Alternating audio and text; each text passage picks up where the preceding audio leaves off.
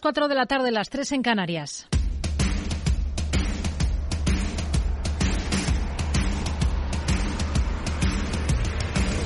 No decida lo que hará el mercado. No se salte las normas de su operativa. No se deje dominar por sus emociones. Mercado Abierto con Rocío Arbiza. Muy buenas tardes. Suben las bolsas, alzas generalizadas a uno y otro lado del Atlántico que permiten al IBEX recuperar los 9.300 puntos, espoleado por el buen tono de la banca, el empuje de un peso pesado como Inditex y los resultados de Fluidra, que sube con fuerza en bolsa pese a ganar un 36,6% menos en el último ejercicio. Los inversores se quedan con el repunte del 9% en las ventas de la compañía que lidera las alzas dentro del selectivo a la espera de que al cierre continúa la temporada de presentación de resultados de la mano de las cifras de ACS, Acciona o su filial de renovables. Llega el rebote tras el castigo de la última sesión, sobre todo en Estados Unidos, donde la nueva decepción del dato de precios de consumo personal ha afianzado el temor a que la Fed incremente tipos más allá de lo previsto y los deje más altos por más tiempo. La misma idea es la que subyace detrás del movimiento que vemos esta jornada en el bono alemán. Las expectativas de que el Banco Central Europeo suba el precio del dinero de forma más agresiva ha llevado a la rentabilidad del Bund a máximos desde julio de 2011, a cotas del 2,58%. Todo en un día, en todo caso, con toda la atención en el Congreso Mundial de Móviles que se ha inaugurado este lunes y que reúne en Barcelona hasta el 2 de marzo a más de 80.000 participantes y a más de 2.000 empresas. Aunque la previsión oficial es que el evento tenga un impacto económico de unos 350 millones, desde la patronal de los operadores de telefonía móvil y organizadora del evento apuntan a que podrían alcanzarse los 400. En esta cita, Telefónica, Vodafone y Orange, además de otra veintena de telecos, se han aliado para monetizar sus redes. Han propuesto lo que podríamos considerar un enchufe común al que conectarse para extraer valor a los datos generados en las redes. La idea es que las grandes tecnológicas paguen por su uso. José María Álvarez Payete, presidente de Telefónica. Estamos viviendo un Big Bang a través de la tecnología, un nuevo logro rompedor que pone en marcha muchos otros en un proceso exponencial que se ajusta a sí mismo. Tal intensidad de la tecnología es un impacto bastante pleno para la historia y marca el inicio de una nueva era. Desde Barcelona también la vicepresidenta económica Nadia Calviño destaca la importancia de la digitalización. Los ciudadanos lo que ven cada vez más es que hacen falta competencias digitales para poder interactuar, para poder tener inclusión social e inclusión financiera. También ven que los, los trabajos eh, del futuro, los trabajos más remunerados, se van a crear en la nueva economía verde y digital. Y lo que queremos hacer es precisamente aprovechar con este impulso a la inversión y todas las reformas que hemos puesto en marcha, aprovechar esta extraordinaria oportunidad para tener un crecimiento más fuerte y una mayor prosperidad en el futuro. Una cita en el mobile que el comisario de Mercado Interior de la Comisión Europea, Thierry Breton, ha aprovechado para pedir una discusión seria sobre la pertinencia de crear un mercado de espectro único a nivel europeo y también llama a reflexionar sobre una potencial consolidación transeuropea de los operadores de telecomunicaciones, que es una de las demandas históricas del sector. Por lo demás, día en el que la agencia tributaria ha publicado el plan anual de control tributario y aduanero para este año, que incluye la puesta en marcha de controles sobre esos nuevos impuestos a la banca, las energéticas y las grandes fortunas. Foco también especial en el sector de la construcción inmobiliaria, como ha señalado el secretario de Estado de Hacienda, Jesús Gascón, en el Congreso pues en muchas ocasiones pues, se producen obras de reforma, de rehabilitación, y entonces tener agentes tributarios en la calle pendiente de, que estas obras se declaran correctamente nos parece que es eh, una línea de actuación imprescindible teniendo en cuenta eh, que sigue existiendo un problema de economía sumergida Abordaremos todos estos asuntos, también hablaremos de vivienda en tertulia a partir de las cuatro y media de la tarde en este programa. A partir de las cinco y media hablaremos con la directora general de UPS para España y Portugal, Romina Lorenzo. Veremos qué es lo que están palpando de cuál es la realidad económica en nuestro país y en el tramo final del programa a partir de las seis tendremos consultorio de bolsa con Alberto Iturralde, responsable de Operativa DAX. Esto es Mercado Abierto en Capital Radio. Comenzamos.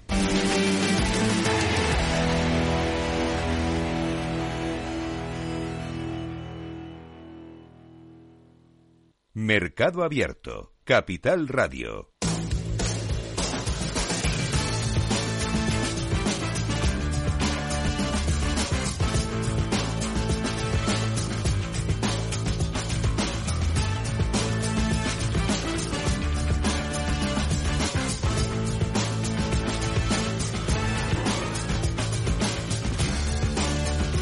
Comenzamos en Estados Unidos, miramos algunas compañías, las acciones de Siagen se disparan en bolsa ante los rumores de que Pfizer negocia su compra por 30.000 millones de dólares. Elena Niezbala, muy buenas tardes. Muy buenas tardes. La biotecnológica cotizada en el Nasdaq que desarrolla terapias oncológicas estaría en el radar del gigante farmacéutico según publica Financial Times. Ya estaba en conversaciones con Merck que estaría valorado por 40.000 eh, millones de euros, pero el acuerdo no habría llegado a buen puerto. Todavía, eso sí, no hay confirmación por ninguna de las dos partes. Tenemos referencias macro, también esta jornada. Caen los pedidos de bienes duraderos en enero en Estados Unidos. Así es, el Departamento de Comercio anuncia una caída del 4,5% en los pedidos de bienes duraderos en Estados Unidos durante el mes pasado, después de un aumento del 5,1% en diciembre de 2022. El descenso es mayor del esperado, que se situaba en el entorno del 4%. Fuertes subidas para el fabricante de vehículos eléctricos Fisker tras informar de un aumento de sus ventas en el último trimestre. El fabricante de automóviles habría incrementado su número de pedidos de su Deportivo Ocean y también mantiene su pronóstico de producción para el año. La firma ha informado además de que apunta a un rango de margen bruto de entre el 8 al 12% y ganancias positivas antes de intereses. Elon Musk despide a más empleados clave de Twitter durante el fin de semana. Entre los afectados se encontraría Esther Crawford, directora de gestión de productos de Twitter, que había sido una de las pocas mujeres en la cima de la empresa bajo el mandato de Max. Eh, docenas de empleados de la red social habrían sido informados por correo electrónico este sábado de que ya no continúan en la compañía. El multimillonario también se encuentra en el foco de atención esta semana por el posible anuncio de una versión low cost de Tesla. La compañía recortó los precios en los últimos meses para impulsar las ventas que se vieron presionadas, recordemos, por una economía más débil y una competencia creciente. Se espera que el eh, automóvil de bajo precio sea la pieza central del plan maestro de Elon Musk que ofrecerá en su Día del Inversor el próximo miércoles junto con los planes para la expansión de la fábrica y el gasto de capital. Tenemos a Tesla ahora mismo con subidas del 5% a esta hora de la tarde. Tenemos en el punto de mira otra compañía como Broadcom. Podría incumplir las leyes antimonopolio de la Unión Europea. El fabricante de chips estadounidenses recibirá una advertencia antimonopolio de la Unión Europea sobre los posibles efectos anticompetitivos de su oferta propuesta de 61 mil millones de dólares por la empresa de computación en nube VMware en las próximas semanas. El acuerdo, que ha recibido ya luz verde en Brasil, Sudáfrica y Canadá, podría encontrarse con el semáforo en rojo en Europa tras la investigación puesta en marcha por la Comisión en diciembre. Pioneer Natural Resources descarta tener intención de adquirir a su competidor. Así es, el explotador, el explorador de petróleo y gas también ha negado tener entre sus planes adquirir a Ranger Resources después de que Bloomberg filtrara dicha información. Pioneer Resources señala que no está contemplando una combinación comercial significativa u otra transacción. Citigroup espera un impacto de 190 millones por la liquidación de su negocio en Rusia. El banco, que tenía la mayor presencia en Rusia entre todos los estadounidenses, ha anunciado, anunció, recordemos, hace ya casi dos años que abandonaría el negocio minorista en el país como parte de una retirada de algunos mercados extranjeros y más tarde ha ampliado el alcance de su salida para incluir así a su unidad de banca comercial local. JP Morgan propone un índice crediticio en Asia con menor ponderación de China. En medio del aumento de las tensiones geopolíticas y la reducción del apetito por los bonos inmobiliarios chinos, JP Morgan sugiere que la ponderación de China se reduzca al 30% desde el nivel actual del 45% en su índice crediticio JP Morgan Asia, en el que China es el componente más importante. Vamos a, mirar al mercado americano. A esta hora tenemos a los títulos de Yen liderando las alzas en el Nasdaq, más de un 11,5% repunta la compañía, buen tono en Tesla por encima del 5%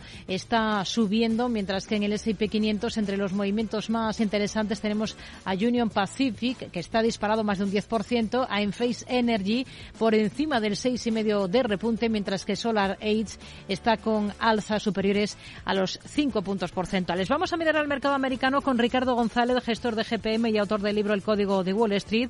Ricardo, ¿qué tal? Muy buenas tardes. Hola, buenas tardes, Rocío. Bueno, tenemos tono positivo para los los índices en Estados Unidos. Hoy es una jornada de rebote. Estamos prácticamente terminando el mes de febrero. ¿Qué balance hace y, sobre todo, en qué momento concreto piensa que están los principales índices estadounidenses? Bueno, pues los índices estadounidenses eh, siguen al alza, ¿no? Pero eh, con peros, porque como venimos comentando desde hace semanas, Europa, la renta variable europea lo sigue haciendo mejor que la americana y en febrero lo hemos vuelto a ver, bueno, a falta de dos jornadas, ¿no? Lo que llevamos de mes, Estados Unidos cae un 2,61% tomando como referencia el SP500 y Europa sube un 0,37%. Es de esperar que se mantenga esta situación, ¿no? Esta mayor fortaleza de Europa con respecto a Estados Unidos, mientras el dólar a medio plazo esté débil, ya que existe una correlación directa en lo que, entre lo que hacen las bolsas de Estados Unidos con respecto a las de fuera de Estados Unidos cuando el dólar está débil. ¿no? Eh, desde hace semanas, por esta circunstancia, estamos sobreponderando la renta variable europea frente a la americana, que, insisto, está alcista, pero sube menos que Europa. Hmm. ¿Cómo suelen ser los meses de marzo en el mercado estadounidense? Bueno, pues el mes de marzo es históricamente el cuarto mejor mes del año para el SP500. Solo le superan diciembre, noviembre y abril, que acumulan revalorizaciones promedios superiores a las de marzo. Si nos fijamos ya más en el día a día, ¿no? Pues tenemos que saber que el mercado eh, tiende a mostrar su mejor comportamiento en la primera mitad del mes de marzo. De hecho, Atendiendo su comportamiento histórico, día 19 del mes de marzo, el SP500 acumula ya gran parte de la ganancia mensual ¿no? de que suele obtener este mes y tiende a permanecer lateral en la segunda mitad de marzo para cerrar el mes con un balance promedio positivo del 1,06%. Así pues, eh, buen mes para el mercado históricamente, especialmente la primera quincena. Hmm. Se están cotizando los resultados de Versailles Hathaway que los publicaba este último fin de semana, así como esa carta que siempre eh, publica Warren Buffett. La, la compañía de Buffett ha registrado el mayor beneficio operativo anual de su historia, a pesar de, de las pérdidas en divisas y las menores ganancias de sus inversiones que han provocado una caída de las utilidades en el cuarto trimestre del ejercicio especialmente. ¿Qué visión tiene para este valor por técnico? Pues las empresas financieras en general están funcionando bien en este entorno y Versailles no es una excepción. El valor logró recuperar la senda alcista el pasado mes de noviembre. Mientras el tono alcista se mantenga la cotizada, esto es, mientras no pierda la zona de los 292,5 dólares, es un valor que se puede mantener en las carteras, puesto que está revalorizado. Hmm. Otro de los títulos en el punto de mira, tenemos a Pfizer porque estaría en conversaciones para hacerse con el grupo farmacéutico Siagen, según The Wall Street Journal. Siagen está con importantes alzas en esta jornada, disparado ante esa expectativa. ¿Cuáles son los niveles clave ahora mismo en Pfizer? Pues el sector farmacéutico se está debilitando y con él también lo está haciendo Pfizer. Pfizer se está acercando a zonas de mínimos anuales y lo está haciendo con una gran debilidad. Este tipo de valores que son débiles y bajistas hay que evitarlos, o sea que ante cualquier revés del mercado tiene más papeletas de experimentar un mayor sufrimiento. Técnicamente, ahora mismo no es un valor que me guste y todavía me gustará menos si termina perdiendo soportes como todo parece apuntar. Mm, también miramos a otras firmas como Pioneer Natural Resources. ¿Cuál es el escenario con el que trabaja para un valor como este después de desmentir que esté buscando una operación corporativa sobre su rival, Rain Resources? Pues las alzas en el sector petrolero se están tomando un respiro y esta pausa no le está sentando nada bien a Pioneer, que está empezando a perder soportes. La pérdida de los 200 dólares por acción que vimos la semana pasada no está lanzando un buen mensaje sobre la cotizada, por lo que mejor mantenernos alejados y mirar en otra dirección que muestre una mayor fortaleza. Hmm. En el punto de mira también tenemos a Goldman Sachs. Esta semana el responsable de la compañía va a defender los argumentos para estar en la empresa y va a intentar sofocar digamos, la insatisfacción que existe dentro de las filas de la compañía después de un último año en el que las ganancias han caído a la mitad y se ha desmoronado su estrategia de banca de consumo. ¿Tendría posiciones ahora mismo en una compañía como Goldman Sachs? Pues eh, el sector financiero eh, es un sector que se beneficia de este entorno que tenemos ahora mismo, ¿no? De tipos de interés eh, crecientes, ya que aumenta los márgenes de beneficio. Y esta circunstancia está empujando al sector financiero en general y también a Goldman Sachs, en lo que a cotización se refiere, a recuperar la trayectoria alcista en octubre y que actualmente está buscando un apoyo en su promedio móvil de 30 semanas. Mientras dicho promedio se mantenga al alza, es decir, mientras mantenga su estructura alcista, tanto el sector financiero como el valor, en particular Goldman Sachs, las perspectivas son positivas para el sector. Hoy presenta resultados eh, Zoom Video al cierre de la sesión en Estados Unidos. ¿Cómo está la compañía ahora mismo por técnico? Pues las tecnológicas siguen siendo un segmento de mercado que lo está haciendo francamente mal. Ya hemos comentado en alguna ocasión que para funcionar bien este tipo de valores históricamente necesitan acceso a financiación barata, es decir, tipos de interés reducidos o decrecientes y ahora mismo la política económica mundial pues está justo en el lado opuesto. Esta circunstancia se refleja tanto en el tono bajista que hay en el sector software en general y de Zoom, vídeo en particular. Por ello, desde un punto de vista técnico a medio plazo, el valor está dando muchos más injustos que a sus accionistas. Hmm. Mientras no sea capaz de recuperar la senda alcista y lo veamos ganar fuerza, lo mejor mantenernos alejados. Y a Microsoft, porque en el marco del Mobile World Congress de Barcelona ha presentado un conjunto de herramientas en la nube para empresas de, de telecomunicaciones. ¿Cómo ve a Microsoft? Pues es otro gigante tecnológico lastrado por esa política económica actual, ¿no? Desde hace meses el comportamiento de Microsoft es muy débil, lo que supone un claro coste de oportunidad con respecto al mercado. Está subiendo, pero sube menos que el mercado y esto eh, siempre es un lastre, ¿no? Mucho deben de cambiar las cosas para que la tecnología vuelva a repuntar tanto como lo hacía antaño mientras no veamos a la tecnología en general y a Microsoft en particular ganar fuerza y consolidarse al alza, lo mejor es mantenernos alejados. Pues son algunos de los protagonistas de la jornada en Estados Unidos. Ricardo González, gestor de GPM y autor del libro El Código de Wall Street. Gracias. Muy buenas tardes. Gracias a vosotros. Buenas tardes. Estamos pendientes en otro orden de cosas de la comparecencia que van a ofrecer esta misma tarde el primer ministro británico Rishi Sunak y la presidenta de la Comisión Europea Ursula von der Leyen van a dar una rueda de prensa sobre Irlanda del Norte después de que ambas partes hayan llegado a un acuerdo sobre las reglas comerciales posteriores al Brexit para Irlanda del Norte. Enseguida miramos a la bolsa española. Madrid, 103.2, Capital Radio. Hey, asistente, busca cómo proteger mis ahorros de la inflación. Hay aproximadamente 19 millones de resultados. ¿Quieres que los lea? Buf, mejor que no. Puedes seguir buscando entre millones de contenidos, pero un asesoramiento de calidad solo te lo dará un especialista. En Renta 4 te ofrecemos un servicio de asesoramiento gratuito siempre que lo necesites. Entra en r4.com y descubre cómo te podemos ayudar. Renta 4 Banco. ¿Quieres más? Somos una comunidad que no necesita filtros, con seguidores de todas partes del mundo. Somos una red social unida, una tierra que avanza, que crea y que cuida, con amigos que van mucho más allá del tiempo real. Una comunidad orgullosa de estar muy conectada con nuestra manera de sentir y nuestra manera de vivir. Feliz Día de Andalucía. Esta es tu comunidad. Un mensaje de la Junta de Andalucía. Tienes claro lo que quieres. En Cuchabank te lo ponemos fácil. Hipotecas Cuchabank, donde terminan las comparaciones. Más info en cuchabank.es. Tardes de Radio y Economía. Mercado Abierto.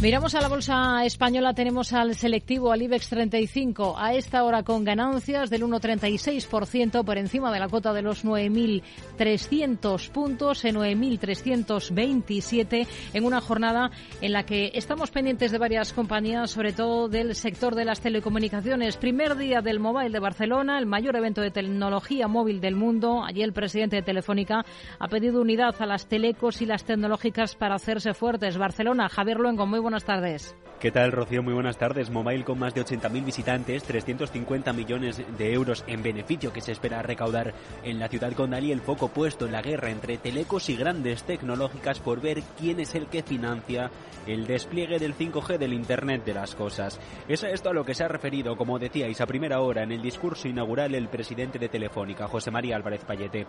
Dice el del IBEX que no es lógico que solo cinco compañías no europeas, referencia a las FANC estadounidenses, consuman de manera gratuita el 60% de las redes de los operadores europeos. We are living a big bang of breakthrough technologies.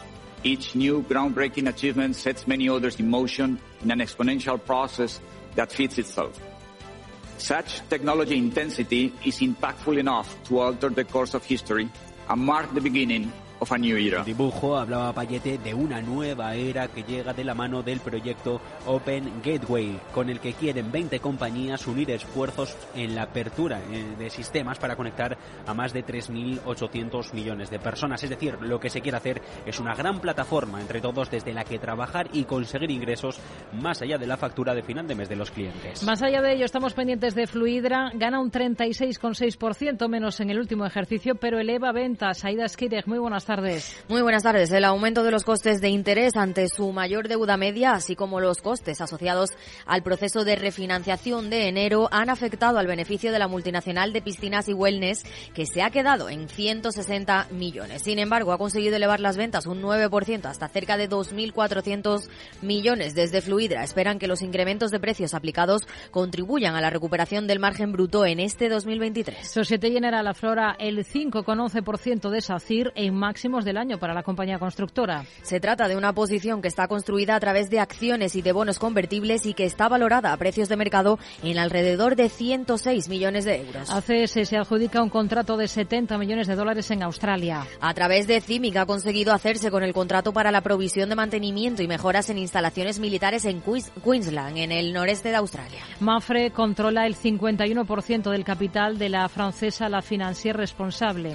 Ya contaba con un 25% de la boutique francesa de fondos de inversión socialmente responsables desde finales de 2017 y ahora se ha hecho con otro 26%. Resultados de CIA Automotive cierra el último año con beneficios eh, récord y también ingresos. Escapa de la incertidumbre macroeconómica y confirma los objetivos de su plan estratégico para 2025. El fabricante de componentes para automóviles ha superado los 300 millones de euros de beneficio neto, lo que supone una mejora del 12,2% frente a un año antes. Metrobacesa pierde 23,5 millones en el último año. Por el impacto negativo que ha tenido en su cuenta de resultados el descenso en la valoración de activos de uso terciario. Pese a ello, eleva sus ingresos un 1,7% hasta más de 519 millones de euros. Técnica Reunidas va a construir para Inagas y Naturgy una planta de hidrógeno verde. Una planta que se instalará en Teruel con una primera instalación de 500 megavatios y que va a contribuir a la descarbonización de grandes consumidores industriales de la costa mediterránea. Greenergy reduce un 36% su beneficio en 2022. Registra un beneficio neto de 10,3 millones de euros, pero consigue disparar los ingresos un 33%. En el mismo sector, el grupo energético Audax ha salido de pérdidas al ganar 7,8 millones en 2022. Resultados también del ECNOR mejora sus cifras un 19,7% en el último año. Gracias a la ejecución de grandes proyectos sostenibles en países como Australia, Brasil, Chile, República Dominicana, Mozambique, Camerún o Angola. También ha presentado el grupo de certificación A+, que ha ganado un 50,8% más en el último año, mientras que de óleo ha ganado un 90% menos por la inflación y la caída del consumo. Tenemos cifras también esta jornada de la Socimi Arima, gana un 60% menos y analiza activos por mil millones. Cifras de Azcoyen, que gana un 15,5% más y que va a destinar 4,5 millones a dividendos, mientras que sabemos que Amres va a vender finalmente su negocio de restaurantes KFC en Rusia a Smart Service por al menos 100 millones. Son algunos de los protagonistas de esta jornada en la Bolsa Española que vamos a analizar con Álvaro Blasco, socio director de Atelecapital. Álvaro, ¿qué tal? Muy buenas tardes. Muy buenas tardes. Bueno, es una jornada hoy de rebote, de repunte generalizado en todas las plazas europeas, con el selectivo recuperando esa cota de los 9.300 puntos, arriba un 1,38% y con eh, el protagonismo para los resultados. Por ejemplo, los de Fluidra, que está mm, disparada dentro del IBEX, registra alzas que se acercan a esta hora al 6,5%. ¿Qué le han parecido las cuentas? Bueno, yo creo que para el año tan complicado que hemos tenido en 2022, los resultados han sido bastante buenos, ¿no? Eh, en principio ha alcanzado esas ventas prácticamente de 2.400 millones. Eh, es verdad que el EBITDA estaba algo más flojo de, lo que se esperaba, prácticamente un menos 7% sobre lo que se esperaba. Eh, y bueno, también ha anunciado unas ventas para este ejercicio 2023 entre 2 y 2,2 eh, billions, eh, cuando hace unos meses, tres meses, pues nos hablaba de 2.200, o sea que realmente ha bajado un poco la horquilla de, de ventas, ¿no? Eh, pero bueno, dentro de eso yo creo que los eh, resultados han demostrado la fortaleza de la compañía y por lo tanto yo creo que el, el eh, tratamiento que están teniendo sus acciones en el mercado es bastante justo. Hay algunos otros nombres que están cotizando sus cifras esta jornada, por ejemplo, también CIA Automotive. ¿Cómo ha visto sus resultados? Bueno, yo creo que de CIA Automotive los resultados no han sido malos, aunque realmente pues han estado algo por debajo de las de las expectativas, ¿no? Eh, los ingresos sí han subido de forma importante, eh, más de un 27%, la EBITDA también ha subido, pero bueno, eh, ahí, perdón, ha, ha, subido con respecto al año pasado un 6%, pero ha estado por debajo de lo que se esperaba. el beneficio de la compañía pues ha sufrido, como todos más o menos ya teníamos controlado en nuestros análisis. La deuda ha bajado un 7,5%, que siempre es una buena noticia en los momentos de altos costes financieros que estamos viviendo, ¿no? Y por otro lado también luego ha anunciado eh, que ha puesto fin a la recompra de acciones tras alcanzar el 2,24% del, del capital y después de varios meses eh, sin que haya aumentado esa autocartera, ¿no? Ahora me imagino que procederá a pedir las autorizaciones necesarias eh, para que esas acciones desaparezcan y por lo tanto sean una nueva retribución al accionista. Pero vamos, en su conjunto los resultados han sido buenos. Hmm. Son muchas las compañías que han presentado resultados en el mercado continuo y al margen estamos a la espera, por ejemplo, al cierre de las cifras de algún gigante del IBEX, como es el caso de Acciona. ¿Qué es lo que esperan ustedes? Bueno, la verdad es que esperamos buenos resultados. Yo creo que el ejercicio para este sector ha sido eh, positivo en cuanto a crecimiento y recuperación de actividad eh, importante con respecto a lo que habían sufrido después del, eh, del COVID. Eh, yo creo que Acciona va a presentar eh, buenos resultados con una excelente cartera de, de pedidos para el futuro y unas cifras de facturación que han crecido a doble dígito, ¿no? O sea que yo creo que por lo tanto los resultados de Acciona van a satisfacer al accionista. ¿Y de los de ACS que va a mirar con más detalle? Bueno, yo creo que de ACS vamos a ver si efectivamente esa actividad eh, que, sigue creciendo eh, ha estado sobre todo en Estados Unidos por encima del nivel pre-COVID, que yo creo que sería la mejor noticia eh, que nos podían confirmar. ¿no?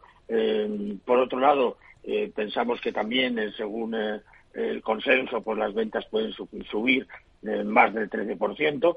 Y la gran duda, quizás, donde habrá que mirar más detenidamente, es en el tema de los márgenes, ver cómo se pueden estar deteriorando o no esos márgenes eh, aunque pensamos que algo tienen que haber sufrido eh, con la subida de materias primas y costes financieros, ¿no? Pero bueno, en principio también esperamos buenos resultados para la compañía. ¿Cuál, cuál es la visión que tienen ustedes para una compañía como Farmamar, que también es otra de las que está en capilla eh, a la espera de presentación de resultados? Bueno, pensamos que en principio vamos a ver unos resultados que se siguen deteriorando en el, en el cuarto trimestre. Eh, la verdad es que el abandono de algunos de sus grandes proyectos eh, recientemente pues han castigado a la compañía y seguramente hasta el año 24 eh, 25 pues no veamos realmente nuevas apuestas por parte de la compañía que permitan un empujón fuerte a la cotización. yo creo que van a ser unos resultados eh, bastante débiles, pero bueno, seguramente eh, acorde con lo que esperamos. Hoy tenemos en el punto de mira a una compañía como IAG, está subiendo algo más de un 1%. Se está insistiendo mucho en que esa compra de Europa por parte de Iberia le va a permitir consolidar y ampliar el dominio de España como puerta de entrada de Latinoamérica en Europa, pero también se apunta a que va a permitir mejorar su conectividad con, con Asia. ¿Cómo ven las cosas ustedes? ¿Cuál es el escenario que manejan para IAG? Bueno, el escenario es positivo. Seguimos viendo una demanda importantísimo de, importantísima de, viajes, eh, una ocupación eh, que sigue subiendo eh, a lo largo de los, de los meses. como bien decías, esta operación de Europa yo creo que aparte de consolidar todavía más su presencia en los eh, viajes a Latinoamérica, eh, le va a permitir mejorar eh, esas conexiones que tiene con Asia, donde realmente la presencia de IAG es bastante pequeña, si lo queremos comparar con los grandes competidores suyos. por lo tanto, quizás lo más positivo sea justamente la posibilidad de aumentar de forma significativa sus conexiones con Asia. Y el Santander, que mañana celebra su Investors Day en Londres, van a acudir la presidenta Nabotín, el consejero delegado nuevo Héctor Grisi, el director financiero José García Cantera, van a presentar la estrategia y las perspectivas del grupo, eh, pero los inversores esperan el anuncio de un incremento del payout. ¿Ustedes están en esa línea?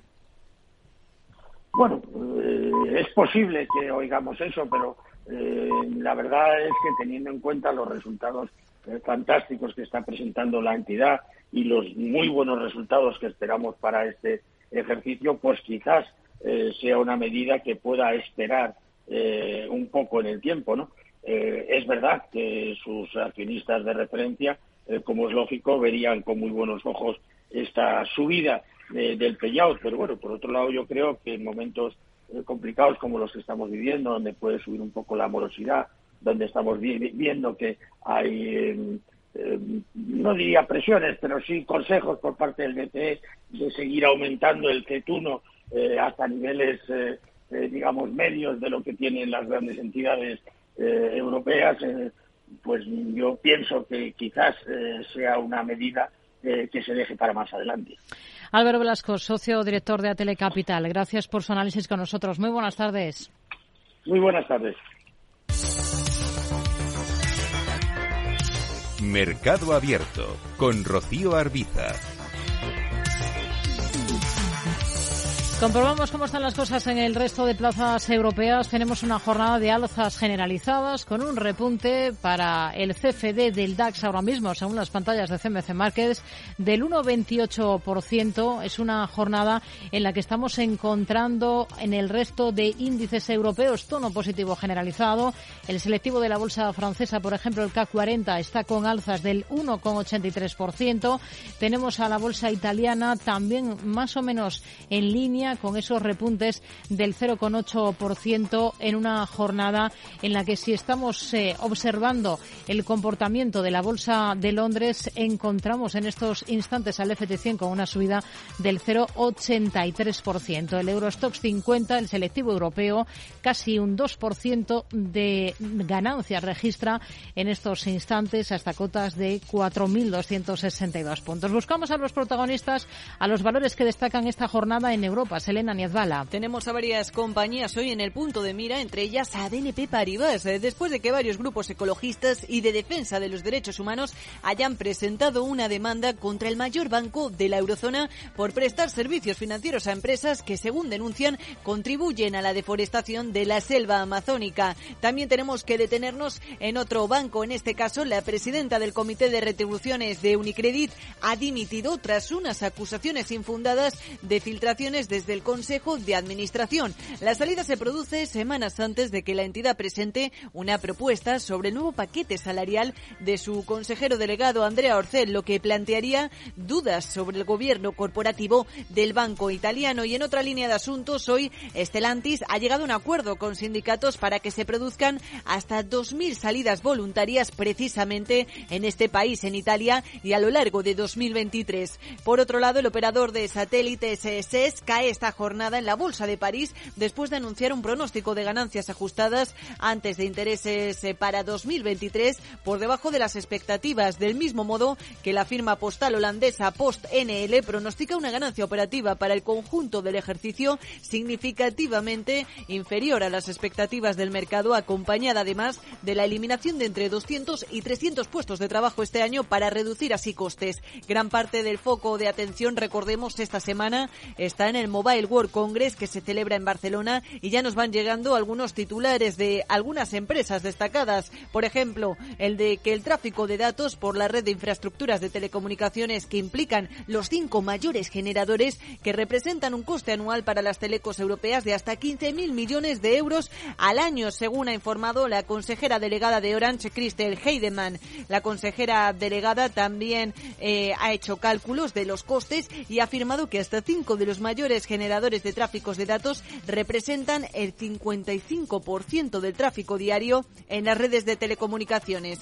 Mientras tanto, la sueca Ericsson deja la puerta abierta a nuevas adquisiciones. El director ejecutivo dice que la compañía aún está en el mercado para realizar más adquisiciones, aunque eso sí de menor tamaño después de destinar más de 7.000 millones de dólares, recordemos, para comprar la empresa de redes eh, Credit Point y la plataforma de comunicación Vonage. Buenas noticias, sin embargo, las que llegan por parte del propietario de Primark, Associated British Foods, que eleva su orientación financiera para todo el año, asegurando que el gasto de los consumidores ha demostrado ser más resistente de lo esperado. En concreto, se espera que las ventas en la primera mitad de su año fiscal, que termina el 4 de marzo, alcancen los 5.000 millones de dólares, es decir, un 16% más al tipo de cambio constante. Son algunos de los protagonistas del día en Europa. algunos de ellos nos vamos a asomar enseguida con Pablo García, director general de Alfa Value. Pablo, ¿qué tal? Muy buenas tardes. Hola, buenas tardes, Rocío. Hoy tenemos que mirar especialmente al sector de las telecos. ¿Qué le parece esa alianza entre Telefónica, Vodafone, Orange y otra veintena de firmas del sector para monetizar sus redes 5G a los desarrolladores de aplicaciones en esa lucha que siempre han mantenido con, con las grandes tecnológicas? Pues la verdad es que teniendo en cuenta que hablamos de 21 compañías de telecomunicaciones unido a GSMA, incluso a Ericsson, pues, eh, pues es un acuerdo extraordinario, ¿no? Al final eh, es para dar acceso a funciones avanzadas de 5G sobre sus redes para el desarrollo de esas aplicaciones de juegos, de vídeos de, de alta gama, a través de esas aplicaciones, ¿no? Bajo la iniciativa, lo que llaman el Open Gateway. La verdad es que es muy interesante y el objetivo es que se utilice esa misma aplicación de y desarrollada por, por, ese grupo de, de, compañías, ¿no? Y, con un proyecto de código abierto impulsado por, por Linux en colaboración con GSMA. La verdad es que es muy, muy interesante, ¿no? La verdad es que ha abierto el, el World Congress Forum con, una, eh, con iniciativas extraordinarias dentro del mundo de las telecomunicaciones. Hoy ha hablado en el marco del mobile el comisario de Mercado Interior de la Unión Europea, Thierry Breton. Ha pedido una discusión seria sobre los problemas que existen para la consolidación transfronteriza de telecos de este sector aquí en, la Unión. Entiende que es un obstáculo que, frena el potencial de Europa en comparación con, con otros continentes. ¿Lo ve así? Bueno, muy positivo, pero son declaraciones de Thierry Breton, que no olvidemos que fue ministro de Economía de Francia, uno de los países más intervencionistas, eh, y con esas golden share, con esas participaciones en las antiguas incumbents, ¿no? Ahora esa comisario europeo de Mercado Interior y Servicios y bueno, pues sí que muestra que, que la Comisión Europea está abierta a crear un mercado único del espectro de, telecomunicaciones para impulsar fusiones. Veremos en qué queda todo eso, porque mm. hemos visto que los líderes nacionales, esas incumbent, eh, quieren tener tan solo dos o tres compañías internacionales para que la competencia no sea muy elevada. Así que bueno, en cualquier caso, cualquier medida de apertura es bien recibida, aunque desde luego no están tirando las telecom con tanta fuerza como podría preverse, eh, viendo este posible impulso a funciones transfronterizas. ¿Qué visión tiene para un valor como Nokia, que ha cambiado de logo con la la idea de dejar de ser asociada en la mente de todos a, los teléfonos móviles? Bueno, la verdad es que eso es un capítulo que debería haber quedado ya digamos, en el pasado, ¿no? La finlandesa al final hace equipos de telecomunicaciones. Es verdad que le damos un fuerte potencial, pero no tiene momentum. Hoy hemos tenido, bueno, una noticia positiva, que ha ganado un concurso de expansión de, su red de 5G en Sudáfrica y también es verdad que está actualizando en el Mobile World Congress su estrategia de desarrollo de clientes profesionales con la idea de ganar cuota de mercado. Hasta aquí nada nuevo, ¿no? Así que, bueno, le pedimos algo más para el momentum de esta compañía, aunque por fundamentales, como decimos, le vemos un potencial elevado.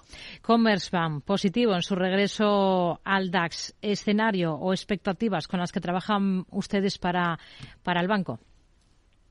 Bueno, la verdad es que Deutsche Bank, el otro comparable alemán, pues digamos ya con muchos años con, con, una recomendación negativa, Credit Suisse, es decir, la banca suiza alemana, pero el mejor eh, sigue siendo UBS y en el caso de Commerzbank, bueno, es el banco más comercial dentro de estos bancos y, esa, esa mejora en los eh, tipos, eh, la mejora en los spreads, de los diferenciales de tipos ha mejorado los niveles de rentabilidad recientemente, así lo vimos en los, en los resultados. De momento le damos una, un potencial en torno al 20% y sí es verdad que está cosechando un buen momentum dado esas mejoras en los márgenes. Hmm. Hmm.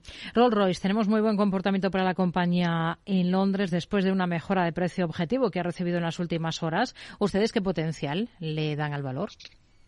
Bueno, ahora un 22%, pero no olvidemos que ya teníamos una recomendación compradora antes de la semana pasada, porque el kit de la cuestión llegó con una, unos resultados que fueron muy satisfactorios, unas expectativas bastante interesantes de la, de la compañía británica y claro, subieron, yo no recuerdo si fue un 26% o algo así, ¿no? Extraordinario después de la publicación de resultados y es normal que todas las casas de análisis estén actualizando el potencial. De momento, incluso después de esa extraordinaria semana pasada, eh, le vemos un potencial del 22%. En un contexto en el que nos estamos acostumbrando a hablar de despidos, tenemos sobre la mesa un anuncio de la francesa de defensa eh, Thales que apunta a la contratación de 12.000 nuevos trabajadores este año, un poco como reflejo esa demanda impulsada por la guerra de, Ucrania. ¿Cuál es la visión que tienen para un valor como este? Bueno, el potencial ya se queda mucho más reducido. Nuestra apuesta por el sector defensa aeroespacial es conocida eh, y, bueno, es que la verdad es que han digamos, cotizado el, tales eh, pues todas esas mejoras. Pero, como bien has comentado, la compañía francesa ha, comunicado la intención de contratar 12.000 trabajadores, que no está nada mal, 5.500 en Francia, 3.300 en el resto de Europa y el resto en el resto del mundo, nunca mejor dicho, ¿no? Así que, bueno, es un incremento de la demanda de defensa, de seguridad aeroespacial nada nuevo y por valoración pues ya se nos va reduciendo el precio objetivo a seis meses tan solo nos da un 3% de potencial. Pablo García, director general de Divacons Alfa Valio. Gracias por analizar con nosotros todos estos protagonistas del día en Europa. Muy buenas tardes. Buenas tardes. Enseguida, tertulia, mercado abierto.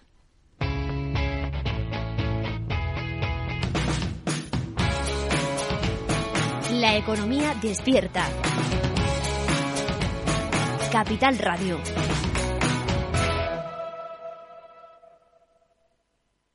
¿Qué es ir más allá? Con Arval podrás llegar donde te propongas de la forma más sostenible y darle a tu empresa todas las soluciones de movilidad que necesite, asesorando con las mejores opciones de movilidad para las distintas necesidades de tu flota, con vehículos electrificados, bicicletas, coche compartido. Arval, la transición energética arranca aquí. Más información en arval.es. A Coruña, provincia. 956 kilómetros de costa y caminos infinitos dan para mucha magia. Probé la mejor tortilla de mi vida. Parece mentira que tengamos esto tan cerca y nunca hubiéramos venido. Hay mucha magia por descubrir y la tienes muy cerca. Deputación da Coruña. En el balance nos preocupamos por nuestros hijos, por su vinculación con el mundo de Internet y las redes sociales, y analizamos sus riesgos de la mano de Pilar Rodríguez en Familias Enredadas, todos los lunes a las ocho y media de la tarde en el balance, Capital Radio.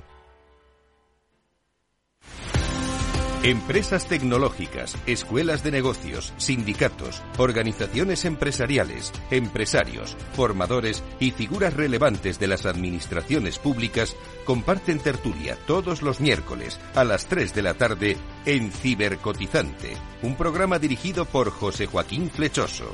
Cibercotizante, la digitalización desde una óptica diferente. Capital Radio. Capital Radio, Madrid. Ahora en el 103.2. Mesa y Descanso es el programa donde Mar Romero te acerca cada fin de semana los mejores productos, te invita a disfrutar de los buenos vinos de cada denominación de origen y a conocer restaurantes y lugares de ocio con un encanto especial. Mesa y Descanso, los domingos a las 13 horas, aquí en Capital Radio. Tardes de Radio y Economía Mercado Abierto.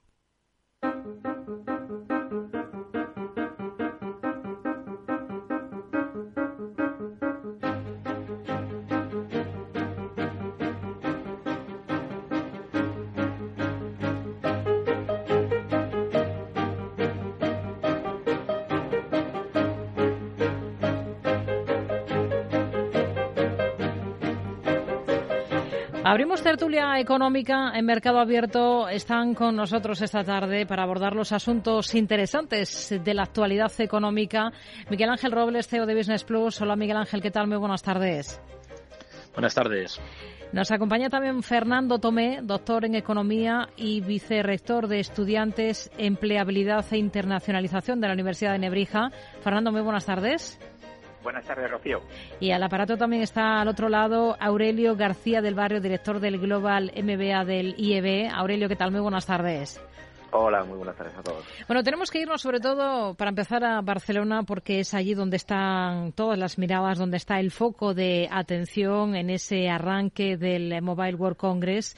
Em, de nuevo presencial tras la pandemia. Hay muchas expectativas puestas en esta cita en la que a la que acuden más de 2.000 eh, empresas. Eh, se esperan unos 80.000 eh, visitantes. Allí la industria de las telecos ha lanzado un marco universal para abrir un poco las redes móviles a los desarrolladores y ese, digamos que es el gran tema del que se está hablando en esta primera jornada, porque ha habido siempre una lucha intensa o un conflicto intenso entre las compañías de telecomunicaciones y las grandes eh, tecnológicas que hacen uso de, sus eh, redes. Miguel Ángel, em, el foco, desde luego, allí en Barcelona hay muchas expectativas sobre lo que puede generar económicamente esta feria, que veremos si al final se consiguen esas cifras, ¿no? Sí, bueno, vamos, eh, yo creo que el buen congreso es ahora mismo para, para conseguir esas cifras sí tiene el motivo, ¿no? Eh, hay noticias como esa recuperación del 97% de la ocupación hotelera, ¿no? Que, que significa evidentemente que en esta semana pues va a estar eh, prácticamente prepandemia algo concreto. Sobre el tema de las novedades de verdad que se presenten o no, esta que comentas es importante, ¿no? Por todo el tema de lo que puede surgir a partir de que esos, eh, pues bueno, ese modelo más open, ¿no? Abierto para desarrolladores donde puedan construir APIs y además todos eh, bajo las mismas, se puede decir, premisas para cada uno de los distintos operadores, pues puede ser un hecho significativo. Yo lo que creo es que esto también se pone de manifiesto gracias a la gran lucha que se va a emprender esta misma semana y que yo creo que Payet eh, desde Telefónica la está capitaneando, que es intentar hacer a lo que son las grandes compañías eh, de contenidos y las grandes compañías de gestión de contenidos, como pueden ser en este caso Amazon, Microsoft o otros, eh, todo el tema del pago también que les están pidiendo a los canales, se puede decir, de comunicación de esas inversiones que tienen que hacer estas compañías. ¿no? Si le viralizan, por un lado, eh, pues todo este tratamiento de las, de las APIs, ¿no? para que puedan utilizar los sistemas, otros muchos más operadores, aparte de aquellos que tengan capacidad económica para poderlos reducir, pues por otro lado también las grandes corporaciones de comunicación, pues probablemente también se, se echen un poco para atrás, las grandes tecnológicas se echen un poco para atrás para ver qué es lo que pasa con ese pago, ¿no? De eso que, de esas inversiones, qué es lo que les van a pedir, ¿no? Todo esto es un movimiento, yo creo, generalizado de saber quién va a ser el que va a cumplir con esas inversiones en el 6G, que está ya próximo, ver otra vez cómo se vuelven a actualizar todas las redes, y ahí es donde va a estar, yo creo, el principio de esta, de este inicio, ¿no? Del World Congress en este año. Hmm. Fernando, está ese acuerdo, ese anuncio que, que han alcanzado grandes telecos, una veintena de telecos, además de Telefónica, Vodafone y Orange, para monetizar sus redes y es un poco hoy donde está el foco en el mobile. Pues sí, eh, adicionalmente a lo que comentaba Miguel Ángel, hombre, yo creo que el, comparar cifras post pandemia a las prepandemia, teniendo en cuenta que, hay muchas visitas que ya no son presenciales, sino que ya asistimos virtualmente a, muchas cosas y más en un Mobile Congress, pues no parece muy justo y quizá estemos por encima y hayamos superado a las cifras prepandemia sin saberlo porque no contabilizamos bien. Lo mismo ocurre con los empleos, ¿no? Pues teniendo en cuenta la nueva forma de contabilizarlos, pues ya hemos superado a los empleos que se generaban prepandemia.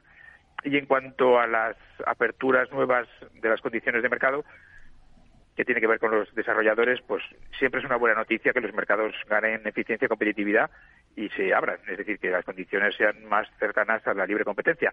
Eso siempre repercute en, un incremento del bienestar de los consumidores, menor precio, más competitividad y también ayuda a que podamos exportarnos de manera más barata y más competitiva. Así que son buenas noticias, excepto esa duda sobre la contabilización que creo que ya no es justa después de cómo hemos cambiado tras la pandemia.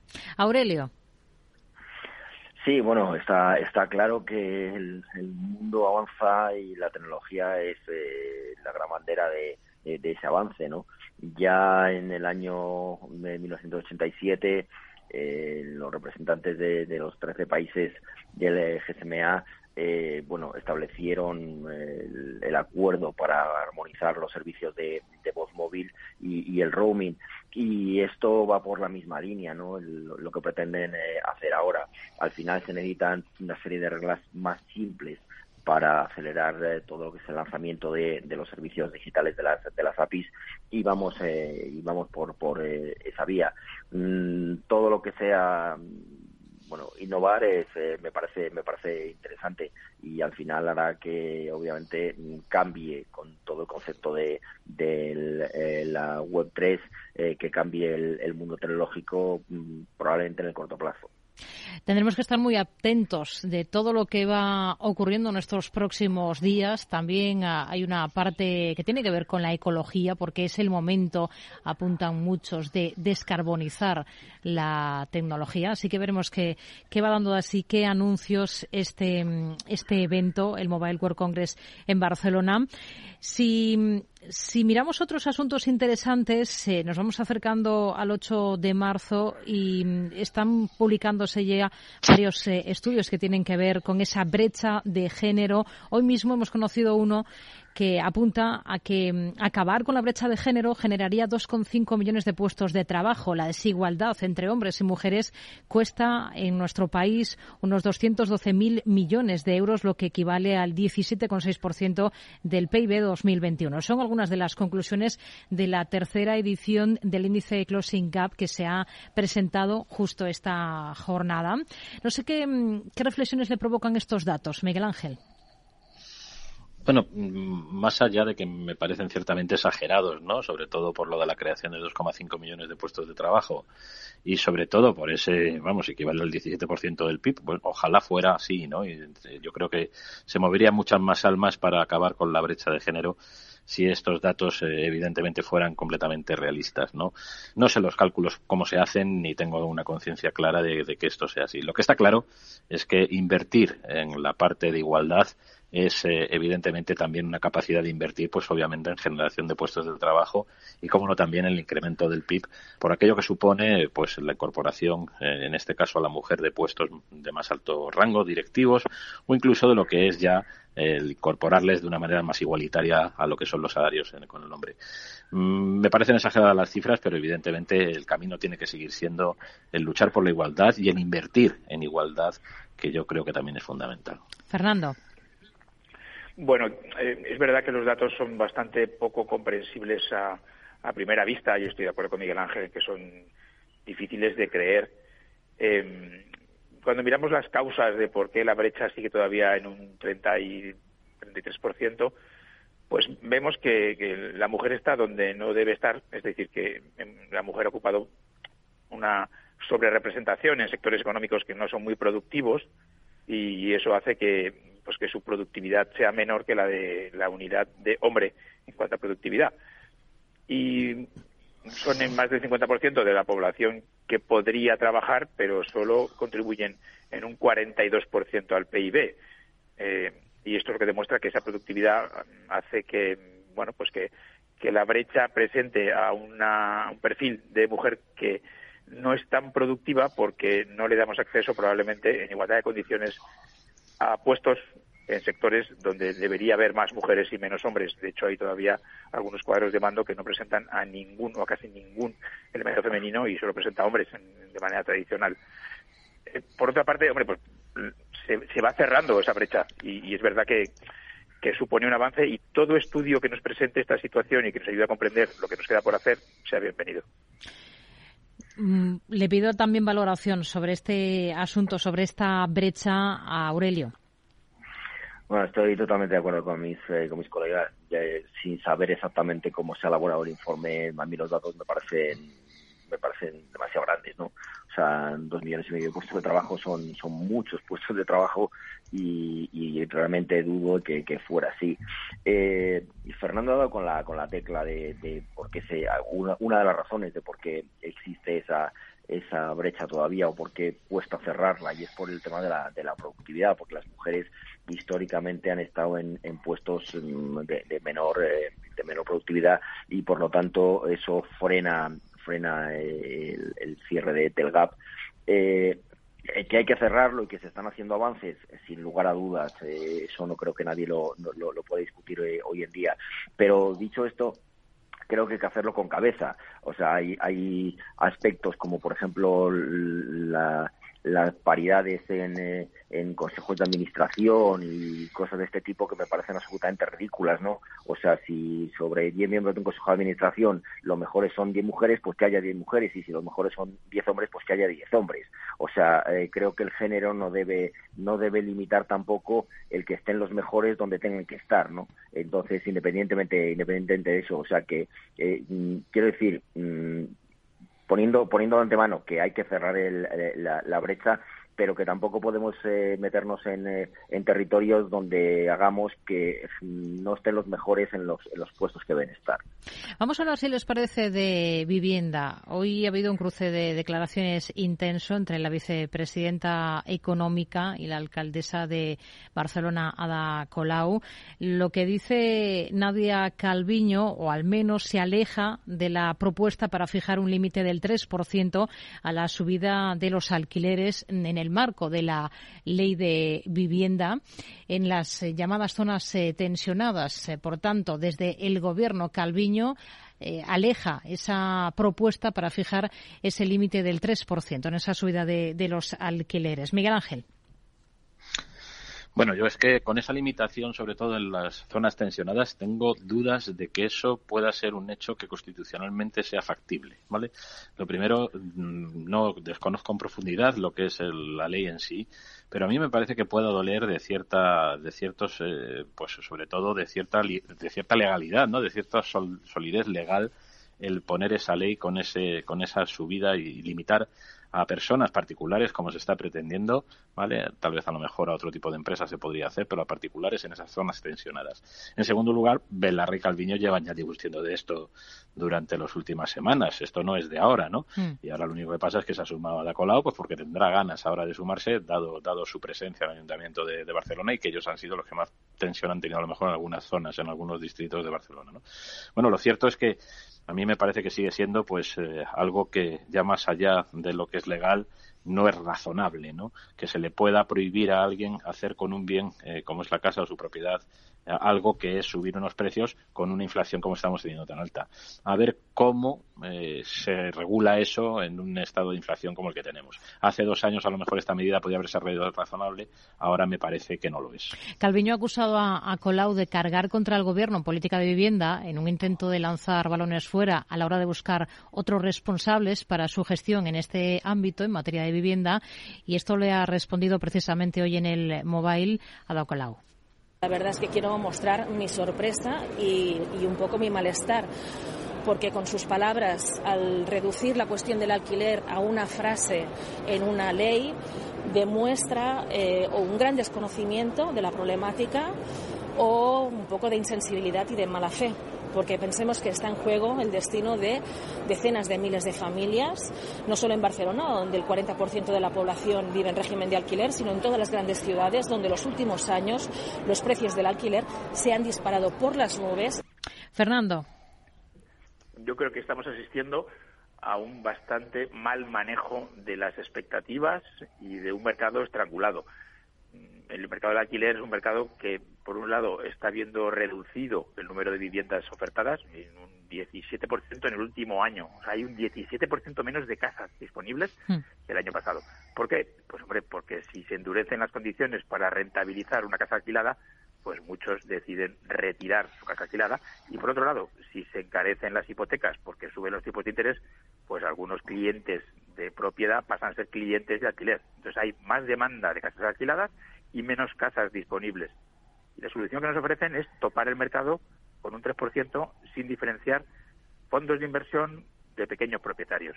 Y creen que con eso van a arreglar algo. Lo que han hecho ha sido anunciar algo que enfría aún más las ganas de tener tu casa en alquiler y que la retires del mercado. O sea, empeorar la situación, solo con la expectativa. Hmm. Están, están actuando de manera bastante poco responsable en un mercado que es importantísimo, porque representa uno de los derechos más importantes de las personas, que es tener una vivienda digna. Muy mal ejemplo. Una, una pincelada breve, Aurelio, que nos queda poco tiempo.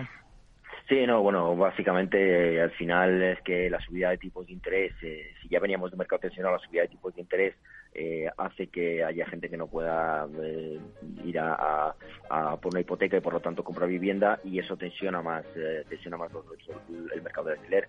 Yo soy absolutamente contrario a la intervención en cualquier tipo de mercados y no voy a hacer menos con, con este. Hmm. Miguel Ángel Robles, Fernando Tomé, Aurelio García del Barrio, gracias. Muy buenas tardes. Noticias actualizamos nuestra información y enseguida abordamos la segunda hora de Mercado Abierto.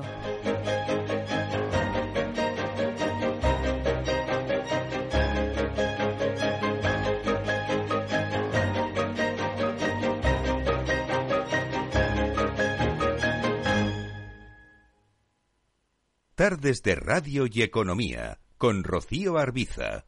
Lauri, decidido. La despedida la hacemos en Gandía. Prepara el bikini. Lauri, que en Gandía vive el ex de Jessie. Que nos vamos a Málaga. Lauri, que no, que dan mal tiempo. A Bilbao, pinchos y party. Lauri, una cosita, que al final es despedida conjunta. Te hago administradora del grupo que no puedo más.